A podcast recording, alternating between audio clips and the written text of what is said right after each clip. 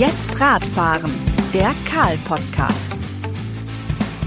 Hallo und herzlich willkommen beim Karl-Podcast Jetzt Radfahren. Mein Name ist Björn Gerteis, ich bin Redaktionsleiter des Karl-Magazins. Heute erwartet euch eine besondere Folge. Wir waren zu Gast bei Winfried Herrmann, dem Verkehrsminister des Landes Baden-Württemberg. Winfried Herrmann, selbst begeisterter Radfahrer, leitet bereits in der zweiten Legislaturperiode das Verkehrsministerium im Kabinett Kretschmann. Der Grünpolitiker war davor von 2009 bis 2011 Vorsitzender des Ausschusses für Verkehr, Bau und Stadtentwicklung sowie sportpolitischer Sprecher der Grünen Bundestagsfraktion. Im Unterschied zu anderen Bundesländern übrigens leistet sich Baden-Württemberg ein reines Verkehrsministerium ohne Kombination mit anderen Fachbereichen. In Bayern zum Beispiel sind die Themen Wohnen, Bau und Verkehr gebündelt. Vorteil für Baden-Württemberg? Das Thema Mobilität kann und wird mit Nachdruck verfolgt. Baden-Württemberg hat sich zum Ziel gesetzt, Wegbereiter einer modernen, nachhaltigen Mobilität der Zukunft zu werden. Das Fahrrad in seiner motorisierten und nicht motorisierten Form spielt in den Plänen des Verkehrsministers eine wichtige Rolle. Wir haben uns mit Winfried Herrmann über viele Themenkomplexe unterhalten. Mobilitätswandel zum Beispiel. Rauf aufs Rad, Autos raus aus der Stadt. Wie gelingt der Mobilitätswandel und alle machen mit? Oder auch das Thema Verkehrskultur. Wir haben die Frage besprochen, wem gehört eigentlich die Straße? Und auch zum E-Bike-Boom habe ich mich mit dem Verkehrsminister ausgetauscht. Alles grün, alles gut.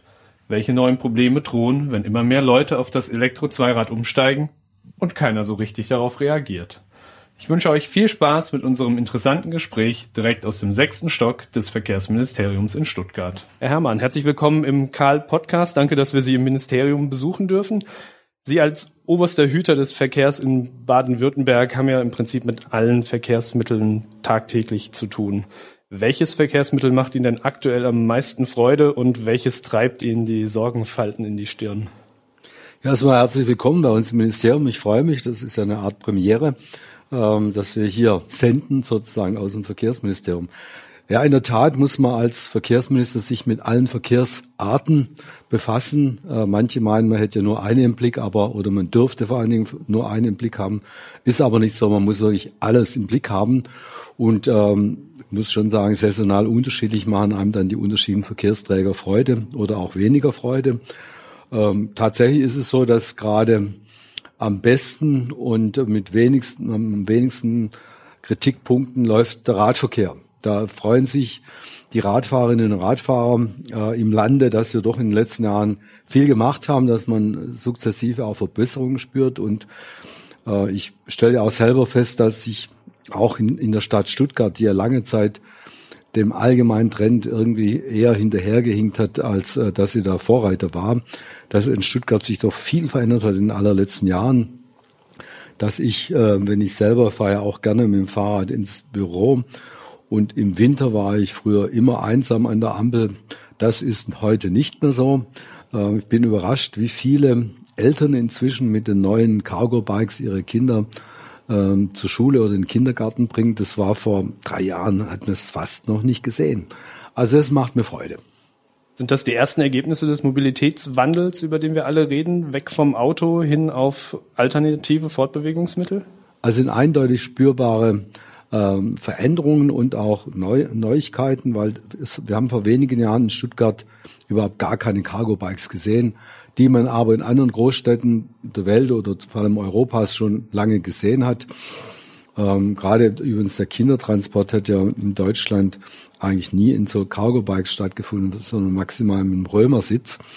Aber da hat sich wirklich auch was verändert. Und man sieht auch, dass die Papas und die Mamas doch ziemlich stolz sind mit ihrem neuen Gefährt. Hat damit zu tun, dass die Stadt Stuttgart es fördert, dass wir als Land auch Cargo Bikes fördern, aber nicht familienbezogen, sondern äh, firmenbezogen. Also ähm, geschäftliche Transporte in Städten wollen wir unterstützen und oder Dienstleister, die was ausfahren.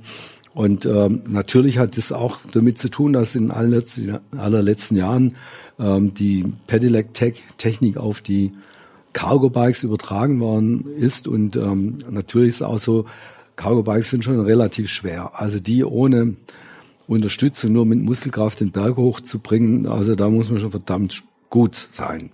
Und da kann man sehen, also die Batteriekraft unterstützt die Radlerinnen und Radler doch erheblich und gerade in Stuttgart, wo das Argument seit Jahrzehnten gegen das Rad geführt worden ist, Radfahren ist im Prinzip gut, aber in Stuttgart geht es nicht, viel zu viele Berge. Und das kann man klar sagen, seit es die Pedelec-Technik gibt, ist der Berg nicht mehr ein solches Problem. Ich will jetzt nicht sagen gar kein Problem, aber ich fahre jeden Abend oder fast jeden Abend mit großer Freude schnell den Berg hoch. Das wäre mit alter Technik so nicht möglich. Die Cargo Bikes sind natürlich eine sehr, sehr gute Antwort, wie ich Kinder transportieren kann, meine Einkäufe transportieren kann, wie ich als Handwerker mein Gewerk in Richtung Baustelle bringen kann. Allerdings gerade in Stuttgart oder in allen Großstädten hat kaum jemand eine Garage. Sie haben es selbst gesagt, die Räder sind sehr schwer. Das merkt man zum einen beim Fahren, zum anderen habe ich aber genauso die Frage, wohin mit den Rädern? In ja, den vierten Stock? Das wird nicht gehen. Das ist sicherlich unpraktisch. Die passen dann, falls man einen Aufzug hat, wahrscheinlich schon mal nicht in den Aufzug rein. Jedenfalls die langen kommen da auf gar keinen Fall rein. Ja, also ähm, das war ja der Grund, weshalb wir bei der ähm, bei der Landesbauordnung Wert darauf gelegt haben, dass bei ähm, Gebäuden eben halt auch sichere Abstellmöglichkeiten möglichst überdacht sind. Da haben ja noch vor wenigen Jahren viele im Landtag gelacht und haben das für einen bürokratischen Unsinn gehalten. Aber genau das braucht man jetzt und das brauchen wir auch in den Städten. Und klar ist, dass die Infrastruktur im Fahrradbereich vielfach bis heute noch gedacht wird, als wären es halt zwei normale Räder und kein Pedelec und kein Cargo-Bike. Und ähm, wir werben jetzt doch schon, seit wir auch die Förderung machen, bei den Kommunen dafür, dass sie ihre Fahrradinfrastruktur größer denken müssen. Also die Kurven nicht so eng machen, die Radwege breiter machen. Neben der normalen Radwege, äh, Radabstellanlage muss noch ein Platz sein für die Cargo-Bikes. Das wird, manchmal ist es nicht bedacht und passt trotzdem zufällig, weil da noch ein Platz ist, aber ähm, das muss man zukünftig auf jeden Fall mitdenken. Wie kann man es denn außer diesen Maßnahmen, Bauordnung ändern, Abstellplätze schaffen? Wie bekommt man Menschen auf das Fahrrad? Wir haben ja zwei Herausforderungen. Zum einen, es sollen mehr Menschen Fahrrad oder E-Bike fahren. Zum anderen sollen möglichst auch mehr Leute das Auto stehen lassen. Man muss ja eigentlich beide Seiten erklären. Warum sollst du dein Auto stehen lassen und warum ist das Fahrrad eine gute Alternative? Mhm. Gut, wir haben ja eine Perspektive wenn Sie so wollen, auch eine Vision. Wir wollen ja die äh, Städte äh, mit umgestalten helfen. Wir sind ja nicht primär zuständig, sondern sind ja die kommunalen Politikerinnen und Politiker, die Bürgermeister und Oberbürgermeisterinnen und so weiter. Aber wir unterstützen sie natürlich. Und unsere Vision ist, äh, dass wir bis 2030 aus Klimaschutzgründen, aber auch um eine neue Lebensqualität in Städten zu ermöglichen, da wollen wir den Fahrradanteil deutlich erhöhen, verdoppeln. Und auch übrigens den Fußwegeanteil. Unsere Vorstellung ist ja, dass jeder zweite Weg in der Stadt zu Fuß oder mit dem Fahrrad oder auf einem Scooter gemacht wird, also selbst aktiv gemacht wird. Da wäre es dann besser, Tretroller zu sagen als Scooter, ähm, weil das ist ja dann nicht mehr selbstaktiv. Also wir wollen, dass die Menschen mehr selbstaktiv sind, aus Gesundheitsgründen, aus Klimaschutzgründen und weil das eine andere Qualität in der Stadt ermöglicht. Und wenn wir das ähm, erreichen wollen, müssen wir natürlich auch den Raum schaffen. Ja. In vielen Städten gibt es einfach zu wenig Platz für Fußgänger und für Radfahrer. Und gerade jetzt, wenn wir das so fördern wollen, dann brauchen die Radfahrer natürlich auch ihren Platz. Und ähm, das geht dann ähm, auch darum, ob der Platz im Verkehrsbereich fair verteilt ist. Da muss man sagen, er ist ganz und gar nicht fair verteilt. Absolute Priorität seit Jahrzehnten hatte immer das Auto. Wenn da und dort mal ein Fahrradstreifen auf der Straße eingerichtet wird oder ein Parkplatz wegfällt, dann gibt es viele Autofahrer, die davon reden, dass sie benachteiligt würden. Dabei werden nur einige Privilegien abgebaut. Aber wir sind noch weit davon entfernt, dass der Platz fair verteilt ist. Wir wissen heute schon, dass etwa jeder dritte Weg nach der Mobilität in Deutschland Studie kann man das so sagen für Baden-Württemberg, aber auch bundesweit grob gesagt, jeder dritte Weg wird heute mit Fahrrad oder zu Fuß gemacht, aber die Fläche ist nicht ein Drittel sondern das Auto hat insgesamt sehr viel mehr Fläche als zwei Drittel. Und äh, wir wollen das ja auch verändern, also den Model Split korrigieren. Das heißt, mehr Anteil ÖPNV, mehr Anteil Fahrrad, mehr Anteil zu Fuß gehen und Aufenthaltsqualität. Also es geht ja nicht nur um Verkehr, sondern auch, dass man verweilen kann, äh, miteinander reden kann, auf, auf einer Bank sitzen kann, zugucken kann. Ähm, wenn man das alles will, dann kommt man nicht umhin zu sagen, Ähm, das Auto muss mindestens im inneren Bereich der Stadt zurückgedrängt werden. Das wird nicht ganz verschwinden, aber zurückgedrängt werden. Ich sage es immer am Beispiel, wenn man vier Spuren hat für das Fahren von Autos, dann müssen halt zwei oder eine Spur für den Fuß- und Radverkehr zur Verfügung gestellt werden, wenn der keinen Platz hat. Übrigens hat habe ich unlängst vor im Herbst letzten Jahres das mir mal in Paris angeguckt, wo auf hochbelasteten Innenstadtstraßen einfach eine Spur weggenommen worden ist und die den Radlern zur Verfügung gestellt worden ist. Die wird super angenommen, diese Spur. Und ähm, also erstens fahren die Leute jetzt noch lieber und auch ähm, sicherer natürlich. Und es ähm, weckt Freude bei den anderen, die noch nicht fahren und sagen, boah, das möchte ich auch versuchen. Denn äh, eins ist schon klar, wenn wir es erreichen wollen, dass möglichst viele Menschen mit dem Fahrrad fahren, dann müssen auch die Bedingungen fürs Radfahren nicht nur komfortabel sein, sondern sie müssen vor allen Dingen sicher sein. Und das höre ich immer wieder, wenn ich mit Eltern spreche, habe ich die Diskussion habe ich in, meinem, in meiner eigenen Familie gehabt. Wenn es keine sicheren Radwege gibt, dann lässt man ungern sein Kind auf die Straße mit dem Rad und fährt im Zweifel sie dann auch noch das Kind mit dem Auto zur Schule, was ja noch schlimmer ist, ja. Ähm, und deswegen sage ich also, sichere Radwege zu jeder, es muss eigentlich zu jeder Schule ein sicheres Radnetz geben, was sozusagen die Hauptwege bedient, sodass die Eltern sich sicher sein können, dass das Kind sicher zur Schule kommt. Aber haben Sie denn Verständnis für die Autofahrer, die ja überspitzt formuliert, manche Autofahrer haben ja gar Verlustängste, wenn sie hören, du musst dein Auto stehen lassen. Wie kommt man an solche Leute, die leidenschaftliche Autofahrer sind, die sich wohlfühlen in ihrem Auto, sicher und auch noch glauben, schneller am Ziel zu sein. Wie überzeugt man, da überzeugt ein Radweg, überzeugt so jemanden nicht umzusteigen? Das ist richtig, aber ehrlich gesagt, also bei der Zielgruppe würde ich nicht anfangen. Sondern es gibt nach meiner Beobachtung. Aber äh, es ist eine relativ große. Also es gibt ja, ja Studien, die zeigen, Autofahrer inkorporieren das Auto in ihr eigenes Selbstbild. Deswegen ist man so empfindlich. Man steigt in das Auto und ist eins mit dem Auto. Deswegen ist es so ein hochemotionales Thema. Man nimmt ihnen nicht nur das Auto mhm. weg, sondern ein Teil von sich selbst. Ja. Und ja, ich wollte, äh, ich wollte eigentlich ein bisschen auf was anderes raus. Ich glaube, dass unter denen, die heute Auto fahren, ähm, viele sind, die in jedem Fall Auto fahren wollen, die nicht gerne Rad fahren, die noch nie Spaß gehabt haben im Radfahren und die mit einem Auto verheiratet und verschmolzen sind. Und die am Ende auch manchmal auch ziemlich aggressiv sein können, wenn ihnen ein Radfahrer oder ein langsamer Autofahrer im Weg ist bei ihrem schnellen Autofahrkultur.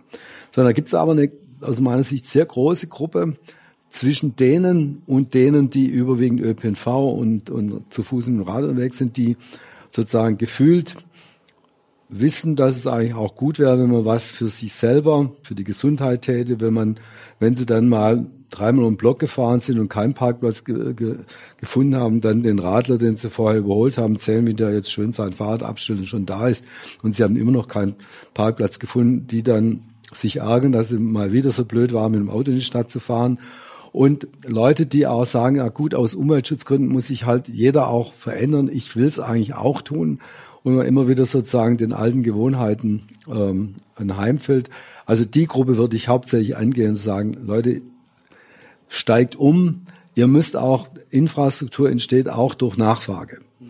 Ähm, nicht nur, dass die Politik das anbietet. Wir haben in Stuttgart, aber in anderen Städten Beispiele, wo Radinfrastruktur ohne die Radler zu fragen gebaut wurde und dann wird sie nicht richtig genutzt. Und dann ärgern sich die Autofahrer, sagen, jetzt nehmen sie mir eine Spur weg, aber da fährt ja keiner. Wenn man aber mal schaut, wo gibt's Bedürfnisse, wo gibt's bestimmte Bewegungs, ähm, ja, Nachfragen in, in der Stadt und dort macht man dann den Weg groß und breit und dort nimmt man die Fahrspur weg, dann ist es natürlich überzeugend und ich glaube, da ähm, vielleicht muss man auch bei den politischen Entscheidungsträgern ein bisschen mehr dafür sorgen, dass sie mal sich Städte anschauen, wo das erfolgreich geschehen ist, wo die Mobilität in der Stadt nicht schlechter geworden ist, aber anders und umweltfreundlicher. Und ähm, also ich mache die Erfahrung, ähm, gerade in vielen Gesprächen mit Leuten aus der Automobilindustrie. Also ich habe ja auch viel mit, mit Führungskräften der Automobilindustrie zu tun, auch mit den tatsächlichen Chefs. Und da gibt's keinen, der nicht sagen würde, Natürlich gibt es in unseren Städten zu viele Autos. Man muss in den Städten im Sinne der Luft- und Lebensqualität und der Verkehrssicherheit zurückdrängen. Das Auto ist dann, wenn es zu viel davon auf engem Raum gibt, eigentlich das falsche Verkehrsmittel. Also das, das verstehen eigentlich fast alle äh, vernünftig rational denkenden Menschen, die jetzt nicht ein emotionales Verhältnis zum Auto haben. Und das glaube ich, dass zumindest wer in gehobenen Führungspositionen ist, der muss auch ein rationales Verhältnis zu seinem eigenen Produkt haben. Das hilft in jedem Fall. Sie haben gesagt, steigt um aufs Fahrrad. Die Gründe, tu was für dich selbst, werde gesund, schützt die Umwelt, steigert die Lebensqualität. Halt und eins noch. Und es ist praktisch und schnell. Also ich glaube, dass bei vielen Leuten das das allerwichtigste Argument ist. Also ich fahre jetzt seit meiner Kindheit eigentlich Fahrrad, aber in meiner Kindheit und Jugend hat das Umweltargument gar keine Rolle gespielt. Aber ich war mir immer sicher, mit dem Fahrrad bin ich der Schnellste. Wenn die anderen irgendwie andere Wege, öffentliche Verkehrsmittel genommen haben, ich war da immer schneller. Was heute auch noch so ist, zeigen heute ja die Statistiken. In vielen Fällen ja. auch so. Und es ist ja mittlerweile ein schönes Spielzeug geworden. Oder gehen wir mal in Richtung Statussymbol. Es gibt ja gerade für die jüngere Generation ist das Auto weit weg von dem Statussymbol, weil das Fahrrad immer mehr auch die Technik in sich vereint. Man ist vernetzt, digital unterwegs. Also da zeigt das Fahrrad schon, was es kann. Allerdings hat das natürlich auch seinen Preis. Es werden immer wieder Kaufanreize bei den Cargo Bikes, äh, Cargo Bikes sehen wir sie diskutiert. Mhm. Machen Kaufanreize, Kaufförderprogramme für normale E-Bikes, Fahrräder in Ihren Augen Sinn? Also ähm, wir machen es ja. Also das ist, ja, kann man ja sagen, wir machen es, weil es keinen Sinn hat. Nein, äh, wir haben uns dann überlegt, wie können wir was fördern, weil es ist einfach so, die Cargo Bikes, die spielen schon in der Liga preislich, wo man an einen Kleinwagen rankommt. Jedenfalls an Gebrauchten. Das ein oder andere E-Bike auch. Ja, und äh, deswegen, und das ist für, sag mal, das ist für viele Menschen schon ein, ein größeres Budget, was man, worauf man sparen muss und so weiter. Und wir haben festgestellt, Anreize helfen. Und wir haben das ja auch bei Unternehmen festgestellt. Es gibt ja einige vorbildliche Unternehmen, die es unterstützen. Und wir haben jetzt das Rad-Lease-Konzept endlich auch äh, durch für die Landesbediensteten, also vor allem für die Beamten. Die anderen machen ja leider nicht mit oder vielmehr die Gewerkschaften haben das für Angestellte blockiert, weil wir glauben, dass es Anreiz ist, wenn ich ein, Rad lease, das nach einem ähm, Dienstwagenprivileg dann zu versteuern ist, aber es ist dann nicht viel und dann nach, nach drei Jahren habe ich die Option, kaufe ich es oder kriege ich wieder ein neues. Also das ist schon ein, ein toller Anreiz. Ja. Ein Thema, was wir eben leicht geschnitten haben. Wir haben von Autofahrern, Radfahrern sicher ankommen und so weiter geredet. Die große Frage ist ja oft, wem gehört eigentlich die Straße und wie verhalte ich mich auf der Straße? Man sieht ja immer wieder aggressive Autofahrer, auf der anderen Seite aber auch sehr, sehr, Herr Ramsauer prägte mal den Begriff Kampfradler, die unterwegs sind. Wie beurteilen Sie gerade das Miteinander im fließenden Verkehr? Also richtig ist, es gibt auf der Straße ähm, nicht nur rücksichtslose Autofahrer, sondern auch rücksichtslose Radfahrerinnen und Radfahrer, überwiegend Radfahrer, aber Radfahrer und Radfahrerinnen. So. Meine persönliche Deutung ist, ähm, ich habe mich ja damals mit dem Begriff Kampfradler von Ramsauer auseinandergesetzt und habe gesagt, äh, ist da was dran? Ein Stück weit insofern, als ich selber, als ich vor gut 30 Jahren nach Stuttgart gekommen bin, habe ich immer, wenn ich ähm, in Stuttgart aus Fahrrad gestiegen habe, gesagt, Winne, aufpassen. Das war sozusagen wie ein Kampfauftrag. Du musst jetzt echt mit allen Sinnen wach sein, weil in Stuttgart ist es gefährlich. Da hat es ja nicht so gut wie keine Radwege gegeben damals.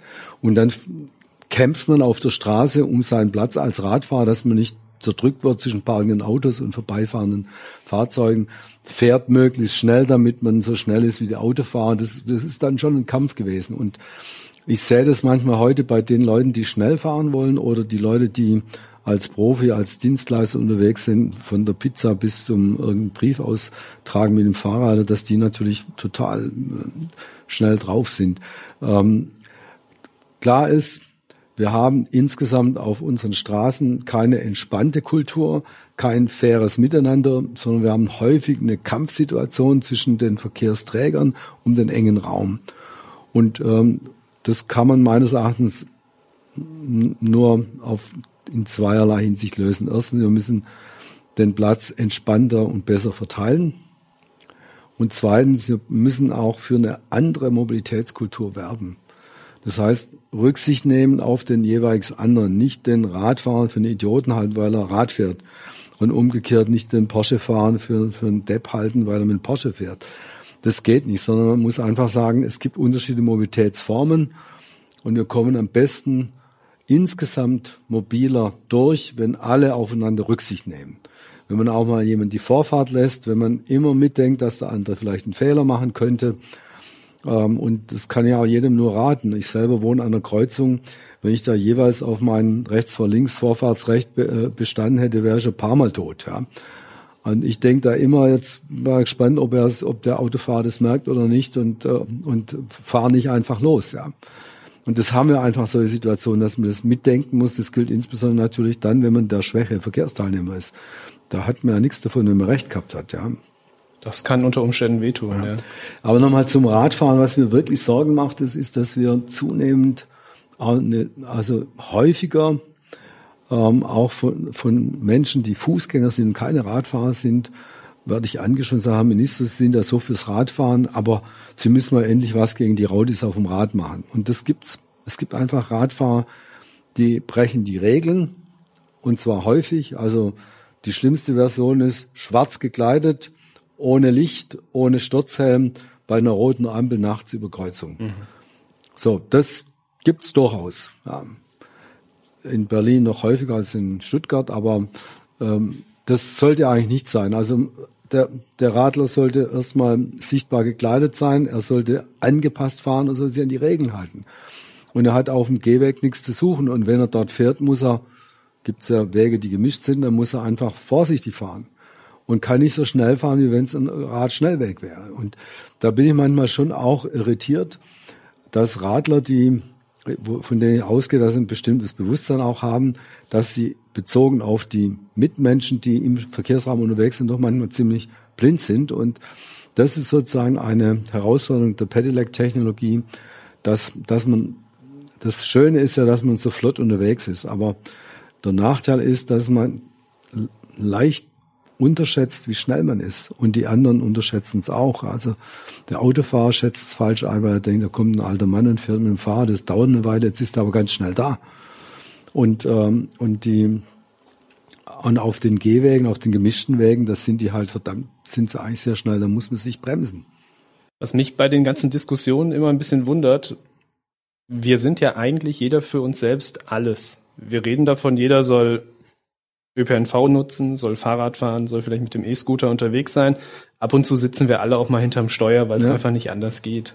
Warum fällt uns dieser Perspektivwechsel so schwer? Wenn ich Auto fahre und sehe vor mir einen Radfahrer, dann weiß ich doch ganz genau, welche Sorgen er hat. Er hat Angst, dass ich ihn mit 30 Zentimeter Abstand überhole, dass ich zu schnell an ihm vorbeifahre und einfach nicht auf ihn aufpasse. Ich bin mir ja dessen bewusst, weil ich am nächsten Tag vielleicht Fahrrad fahre warum sind wir im Verkehr auf einmal so, dass wir gar nicht unsere eigenen, dass wir über den Tellerrand hinausblicken? Also wir sind ja jeder alles. Und das, mhm. finde ich, ist ein extrem wichtiges Thema, wofür man auch die Bevölkerung sensibilisieren mhm. muss. Also du passt nicht auf den Fahrradfahrer auf, sondern du passt am Ende auf dich selbst auf, weil morgen sitzt du auf dem Fahrrad. Ich glaube, dass ähm, eine Annahme von Ihnen falsch ist. Nämlich zu sagen, jeder ist alles. Also es gibt ja Untersuchungen, wer nutzt welches äh, Verkehrsmittel. Und da gibt es schon eindeutige Zahlen, dass es Menschen gibt, die regelmäßig alles mit dem Auto machen. Und dann gibt es die typischen ÖPNV-Nutzer und dann gibt es die typischen Radfahrer und dann gibt es, ich nenne das die neuen modernen Mobilisten, die Fachbegriff multimodal unterwegs sind. Also ich bin so ein Typ, ich fahre Rad, ich gehe zu Fuß, ich nutze ÖPNV, ich nutze die Eisenbahn und nutze das Auto und werde gefahren. Also ich, also ich fahre selber und werde gefahren. Also ich habe sozusagen alles drauf. Das Einzige, was ich nicht nutze, das sind die E-Scooters. Da gehe ich dann lieber zu Fuß oder mit dem Rad. Warum machen Sie das nicht? Weil ich finde, das, die machen einen zu faul. Das sind ja die, die auf der Straße sind, ähm, da muss man ja gar nichts mehr machen. Und ich möchte mich auch bewegen. Ich habe ein Bedürfnis nach Bewegung. Ist übrigens urmenschlich. Der Mensch ist eigentlich ein Geher und Läufer über Jahrmillionen geworden und über Jahrhunderttausende war das sein sozusagen sein täglicher sein täglicher Verla Lebensverlauf. Und ähm, das moderne Leben ist ja in der Geschichte der Menschheit ziemlich kurz und man merkt ja, dass Menschen, die sich gar nicht bewegen, doch häufig auch unzufrieden, äh, unlustig sind und Menschen, die sich bewegen, haben ein anderes Lebensgefühl, eine andere, eine andere Haltung zum Leben. Und ähm, ich, ich war, ich bin unzufrieden, wenn ich keine Bewegung habe. Deswegen, ähm, so, also diese, das, deswegen ist die Gruppe, die multimodal unterwegs ist, die ist auch, die denkt auch in unterschiedlichen Perspektiven. Und Menschen, die kaum die anderen Transporte sehen, das nicht so. Ich will es nicht, es gibt auch Menschen, die es trotzdem können, aber das merkt man an sich selber. Wenn man, wenn man lang das eine macht, dann hat man eher die Brille des einen und nicht des anderen. Ja. Und, und, aber wir müssen dafür werben, also sowohl in, in Kampagnen, also wir haben ja auch so eine Verkehrssicherheitskampagne, wo wir die Autofahrer bewusst darauf hinweisen, dass es zum Beispiel eben Sichtbarkeits ja, Lücken gibt und äh, man, man dann halt mit rechnen muss, dass da ein Kind rauskommt. Mhm.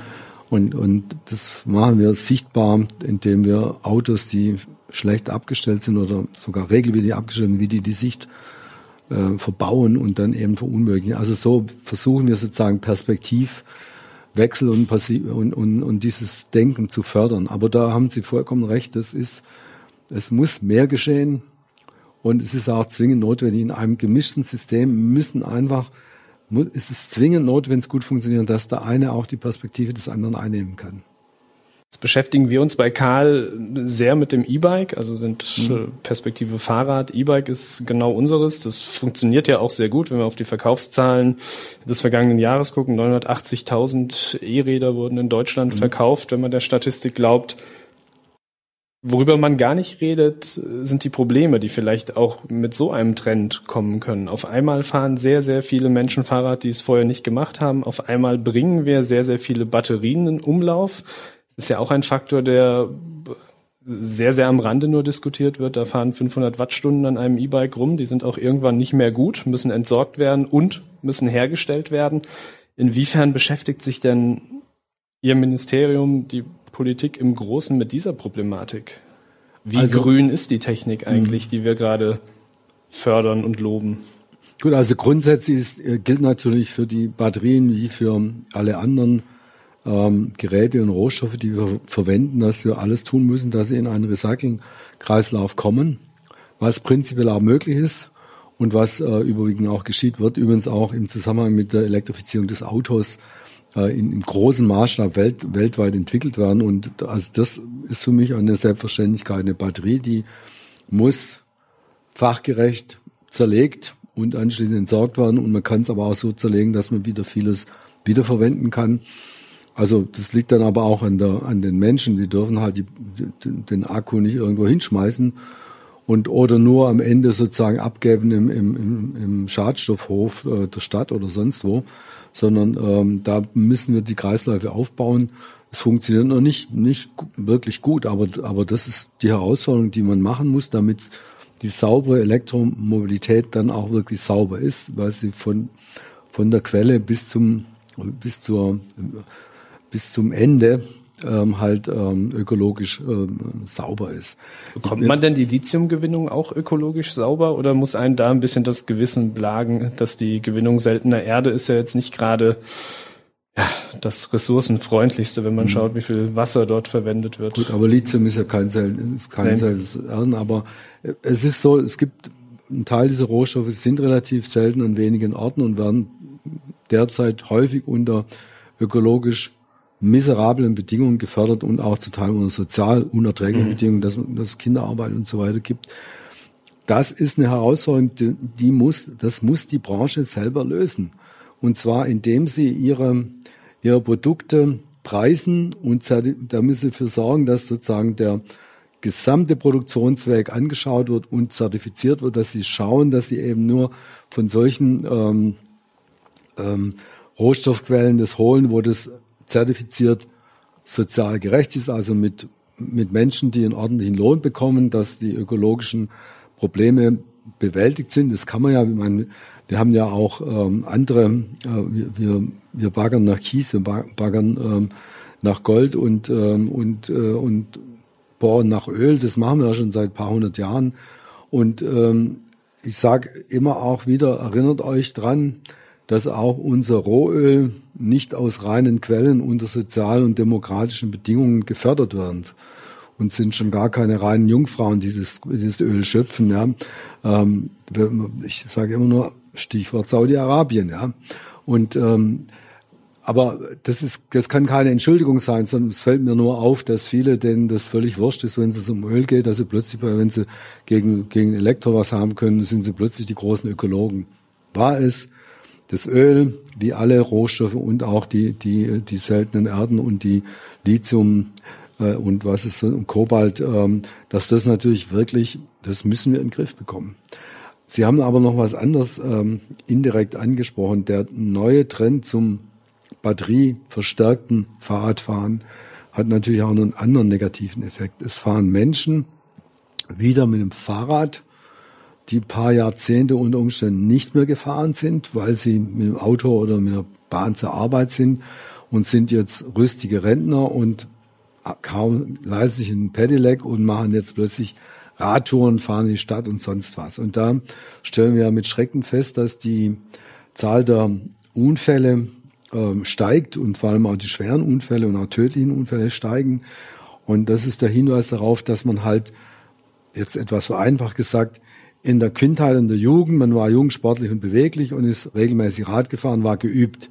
Dann ist man ein paar Jahrzehnte aus der Übung gekommen und kommt jetzt mit einem neuen, scharfen, schnellen Gerät in Kontakt und denkt, man ist ja immer noch ein flotter Flitzer der Jugend und es hat inzwischen einen Bauch und ist sonst nicht mehr so beweglich und fährt aber mordsschnell und denkt außerdem noch, und also Helm kann ich gar nicht brauchen. Ähm, das finde ich ja albern. Oder Frauen, die grundsätzlich sagen, ich bin zwar für einen Helm, aber meine Frisur ruiniere ich nicht. Oder andere, die sagen, in meinem Alter brauchen keinen Helm mehr, wo ich dann nur sagen kann, selbst der größte Dickschädel eines älteren Menschen ist leider zu hart, wenn er auf den Boden fällt. Da geht er nämlich schneller in Brüche als das, das Kinderköpfle, was sehr viel weicher ist. Weil jeder Opa sagt, das Kind trägt einen Helm, das ist ganz wichtig. Tatsächlich wäre es jetzt bleibt gesagt, umgekehrt eigentlich eher wichtiger. Aber eigentlich ist es natürlich nur sinnvoll, dass beide das machen. Und ähm, da, das ist, was mich wirklich besorgt, dass wir einen Trend mitsteuern und mit vorantreiben. Fahrt mehr Rad, nutzt Pedelec und am Ende gibt's mehr Unfälle. Das will ich unbedingt vermeiden. Deswegen ist mir die Verkehrssicherheit wichtig. Deswegen hm, sind wir gerade dabei, mit einem Radfahrverband Baden-Württemberg und mit dem ADFC ein großes ähm, Schulungsprogramm aufzuziehen mit dem Ziel, dass jeder, der ein, und jede, die ein Pedelec kaufen, im Radladen einen Kurs kriegt, ähm, um sich mit dem Fahrzeug vertraut zu machen. Das heißt, das ADAC-Fahrsicherheitstraining auf die zwei Räder gebracht. Genau. Genau. Und das halte ich doch für wichtiger. Ich habe, ich habe, ich meine, ich fahre jetzt selber schon zehn Jahre mit Pedelec. Ähm, aber am Anfang war ich doch überrascht, dass, dass man schon aufpassen musste, weil es einfach anders ist, ja. Und ähm, das merkt man dann, wenn die Leute das erstmal draufsteigen, dass sie doch auch ein bisschen Schiss haben und da muss man einen geschützten Raum schaffen, dann müssen die irgendwie um Pylonen rumfahren lernen, Kurven kriegen und sie müssen auch lernen, dass sie andere Bremswege haben und übrigens auch gute Bremsen brauchen. Haben Sie schon Erfahrung, ob solche Kurse angenommen werden? Wir denken ja alle, Fahrradfahren kann ich, da hm. brauche ich keinen Kurs mehr.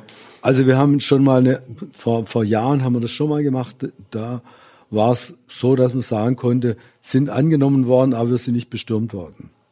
Jetzt ziehen wir das sehr viel größer auf durch die beiden Partnerorganisationen die, und auch mit relativ viel Geld.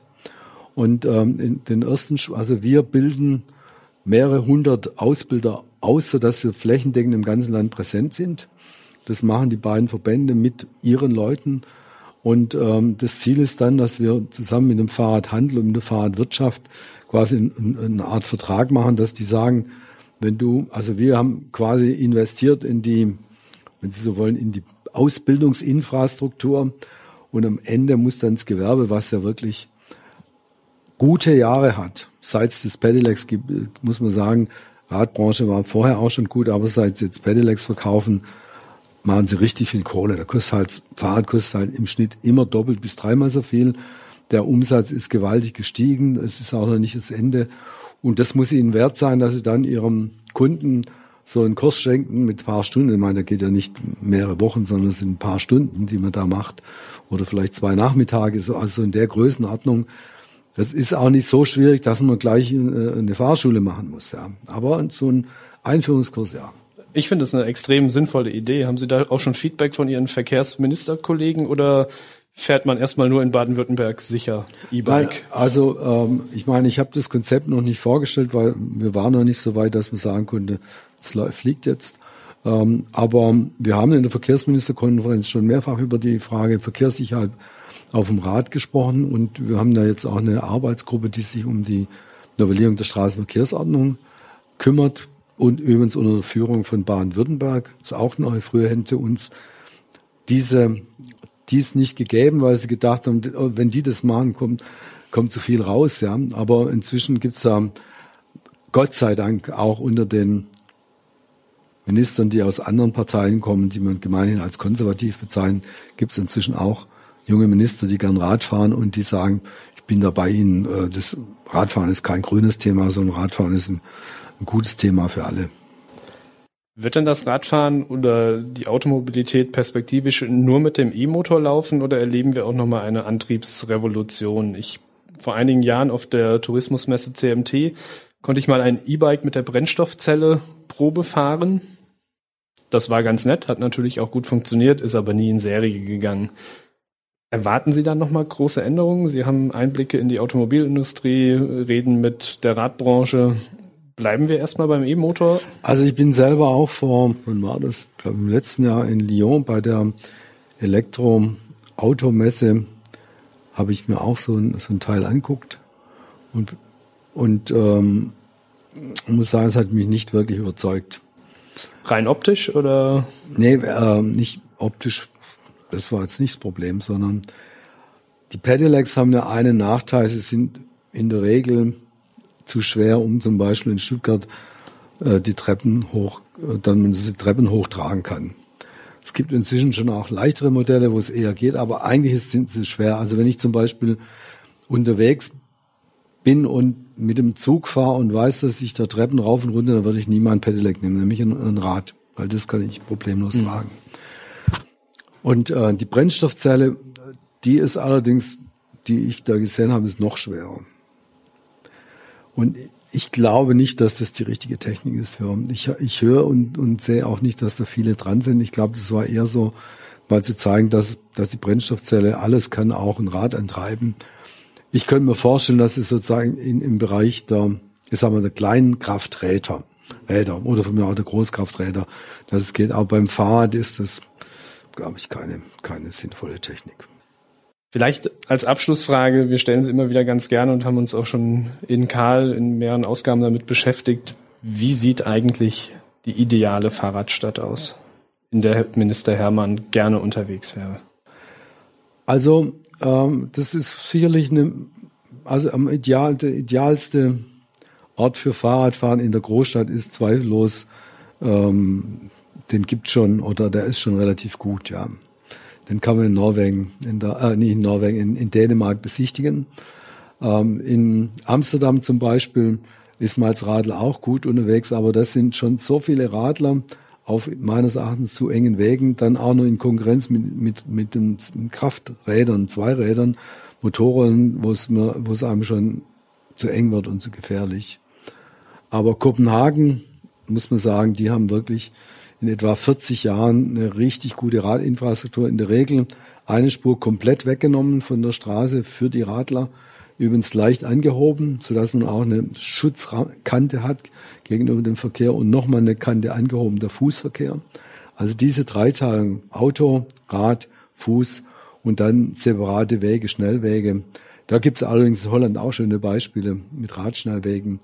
In Deutschland gibt's, also in Baden-Württemberg muss ich sagen, gibt's auch Städte, die sehr gut sind. Dazu zähle ich zuerst Freiburg, Karlsruhe, dann aber auch Städte, wo man nicht so dran denkt, wie Offenburg oder Mannheim oder Tübingen äh, bewegt sich da auch wieder mehr. Also es gibt schon eine Reihe von Städten, die viel machen. Und ähm, also da kann ich, daraus kann ich mir schon sozusagen das Idealbild für, für, für den Radverkehr machen. Was, Was mir wichtig ist, dass wenn wir wirklich wollen, dass mehr Menschen längere Strecken fahren, dann müssen wir Radwege schaffen, die kreuzungsfrei sind, also Radschnellwege. Weil das ist für einen Radler natürlich besonders ärgerlich, wenn er so richtig schön im Stau vorbeifährt und vorne dann an derselben roten Ampel auch steht. Oder wenn er gar auf Nebenstraße fährt, an jeder Kreuzung halten muss und lang warten muss, bis endlich die Fußgänger und die Radler fahren dürfen. Ähm, das ist natürlich alles nicht, nicht besonders motivierend. Da gibt es auch eine Reihe von Vorschlägen, wie man das sozusagen nicht nur mit Radschnellwegen, sondern auch anders machen kann, dass man, was weiß ich, rechts abbiegen erlauben kann für Radfahrer und dass die nicht warten müssen, bis es grün wird. Ähm, also kann man schon einiges machen, damit ähm, Radfahren schnell ist. Denn wie gesagt, die Leute wollen schon auch schnell zum Ziel kommen. Und wenn das Radfahren das schnellste Transportmittel ist, ist es die beste Werbung. Ein wunderbares Schlusswort. Herr Herrmann, vielen Dank für Ihre Zeit. Gerne, Dankeschön. Und freuen wir uns auf schöne Fahrradtouren in Stuttgart, Baden-Württemberg und Deutschland. Besten ja. Dank. Ich hoffe, euch hat die Folge unseres Karl-Podcasts gefallen. Ihr habt Fragen, Anregungen oder gar Themenvorschläge? Schickt sie gerne per E-Mail an podcast.karl-magazin.de. Außerdem freuen wir uns natürlich, wenn ihr unseren Podcast abonniert und so keine Folge mehr verpasst. Und immer dran denken, jetzt Radfahren.